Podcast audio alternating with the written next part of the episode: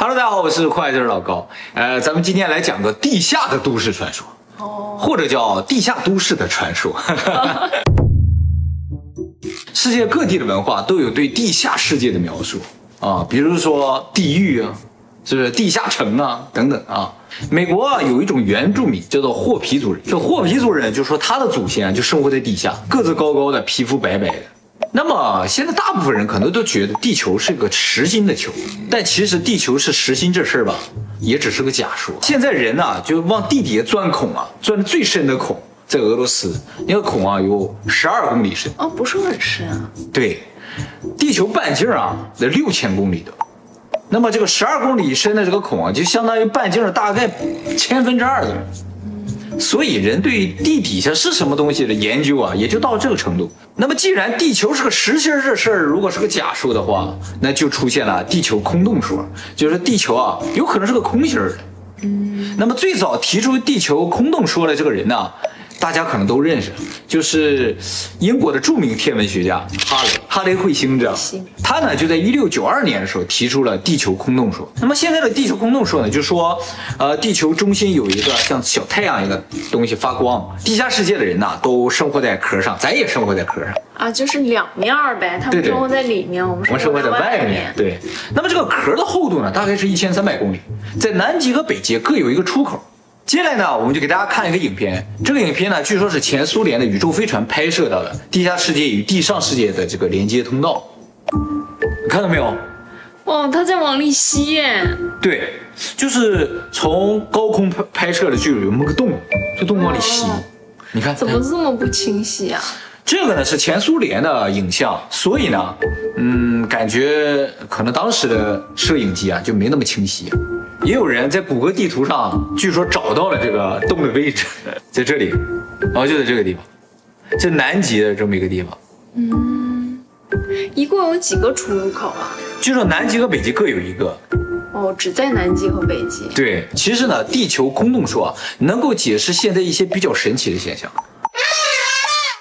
是现实中在地球上存在过的一种动物啊，超巨大的一个大象，在我们印象当中，它是生活在冰原上的，浑身长满毛的那种感觉上。为什么是这么个形象呢？是因为啊，猛犸象的这个化石是在西伯利亚这个冻土层里发现，所以呢，人们就觉得猛犸象应该是生活在这个寒冷的地方。但是呢，后来研究发现，猛犸象啊，首先它是大象的祖先。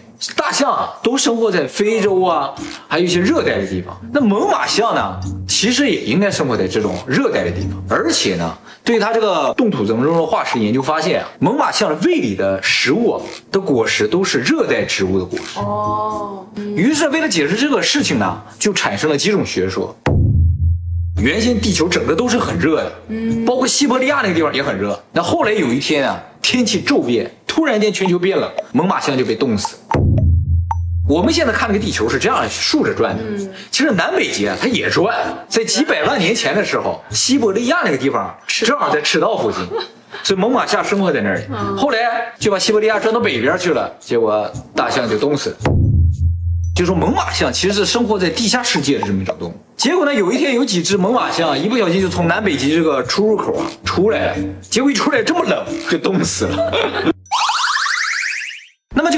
这个地球空洞说呢，还能解释一个事情，就是 UFO。咱们现在主要认为 UFO 从外太空来，但是地球空洞学说的人都认为 UFO 从地下来。哦，这还蛮可信的。我觉得这个比从外太空来的更可信一点。对，就是说地下这个世界啊，比我们先进好几千年呢。啊，所以飞碟啥的，这高科技他们早都有了啊。那么这个地下既然有科技，也有世界，也有人，那么这些地下人究竟是什么人？就是早年啊。外星人来到地球，发现地球表面不适宜生存，就像我们现在看其他什么火星、金星的表面都不适合人类生存嘛。于是呢，就到地底下去了。结果地底下发现中空呢，很适合生存，于是就生活在那里。在古书中有记载说，地球上原先有个叫亚特兰蒂斯这么个地方，这个地方高度文明啊，结果一夜之间呢，消失在这个地球上了。旧约圣经里说，以色列王国原先有十二个支派。结果有一天啊，十个支部消失，消失了啊，无影无踪了，哪去了？圣经里没说，但是人猜测可能就到了地下去了。嗯，说了这么多，都感觉是科学家的推测啊，或者是人们的遐想了啊。咱接下来就要说，还真有人见过地下人。他呢是美国非常著名的海军少将，不认识是吧这么？有名吗？这人超有名的。现在美国在南极的科考站就是以他的名字命名的。他是人类最早飞越南北极的人，而且呢，据说他是光明会的一员了。啊，光明会招收的人都不是一般人。美国总共出动了四千七百人，还包括三艘航母、一堆巡洋舰什么之类。这么大规模的人到南极去探索，这个理查德·伯德将军呢，就指挥了这个高空降落行动。一次飞行的任务啊，这个理查德·伯德将军自己也驾驶飞机参与了。结果这个飞机飞出去之后呢，大部分飞机都飞回来了，只有理查德·伯德将军的飞机没飞回来。三个小时之后，他这个飞机飞回来了，他究竟跑哪去了呢？他后来在他自己日记里是有提到的啊，我们一会儿再说他的日记。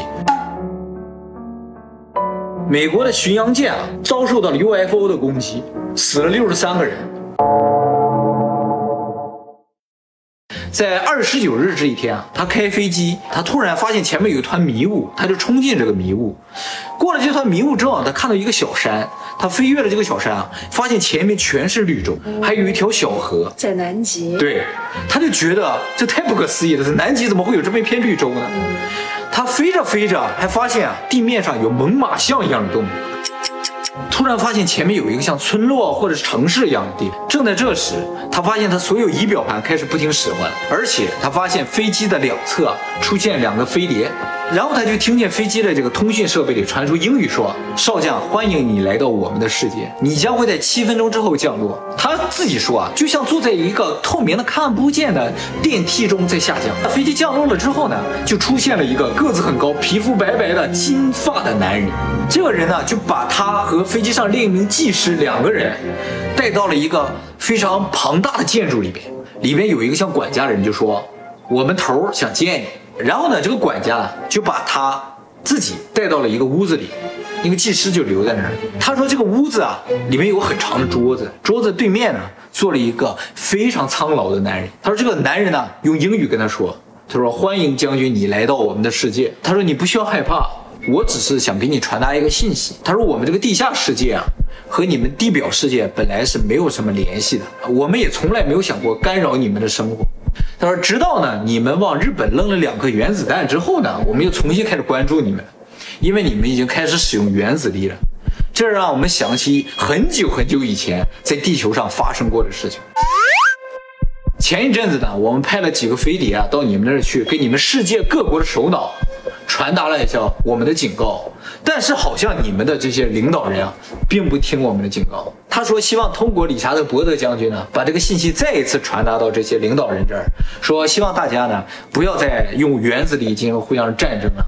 他说完这句话之后呢，就根儿没没没没，就把理查德将军啊送回去了。他说啊，他被这些人又带回到飞机之后，一股神秘的力量把他飞机一下就抬到高空了，然后呢又冲进一片云层。当穿过这片云层之后呢，他又看到了这个南极大陆。而且雷达上显示他离基地二十七分钟。他回到基地之后啊，他说他马上就跟军方联系了，就把这个事情告诉军方了。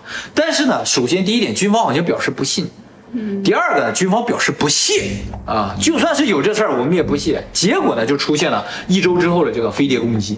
哦美军呢就马上撤退回了美国。理查德将军也在三月份回到了美国之后呢，立刻就受到了军方的控制，军方命令他不要说出任何跟这个事情相关的事情。他说有几个说了这个事儿的人啊，都直接被送到精神病医院了，他就一直没有说，但是他把这些事情都保留在他的日记当中。而且呢，不仅是他了，美国收到 UFO 攻击的时候，当时的飞行员也好，在舰船上的人都回忆说那个飞碟长什么样子，都说了。他说这个飞碟啊，以难以想象的速度在舰船之间穿梭，而且没有任何声音，他们的攻击都是没有声音，而且美国立刻就派了两艘战斗机准备上去迎击他，结果一起飞就被打掉了。他攻击不是用子弹，而是用一些类似像激光一样，对，攻击了二十分钟，他就又潜到海里了，消失了。海里，他当时出来就是从海里出来，看来这个通道在海里哦。对，在水下，哎，所以你在地表上想找的肯定是很难找到。嗯，以上呢就是地球空洞学说以及相关的证据了。嗯，就是有有影片，有影像，啊，还有这些证人对，有证人啊，这些高级将领，他们应该不会瞎说吧？他是不是在那儿写小说呢？哎，你要这么说的话，还有一个人提到过这个地下世界，就是斯诺登。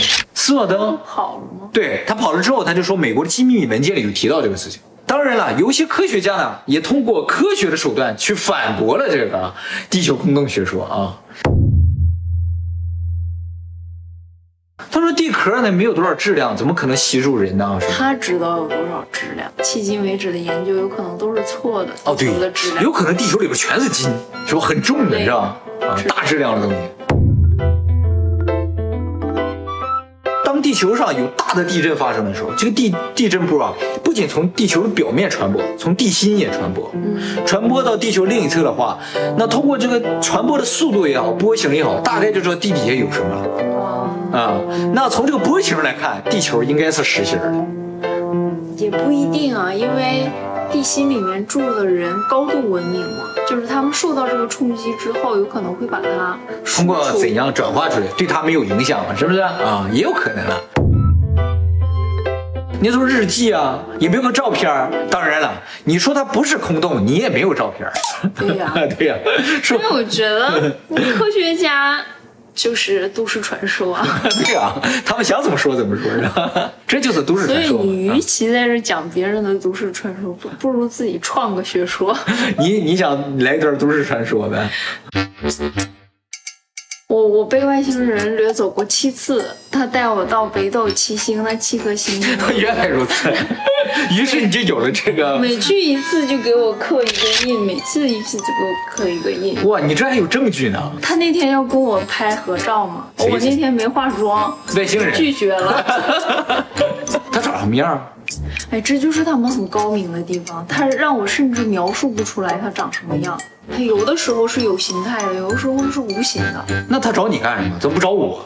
他也是找我，让我告诉这些首脑，就是不要再战争了，这世界和平让。世界和平，然后就给我这个任务，让我去。那你完成这个任务了吗？我是就我拿到这个任务之后，我就联系不上这些首脑。太惨了。我每天看这么多新闻，我就觉得，哎呀，这些战争都是因我而起。你不用太自责，你不用太自责。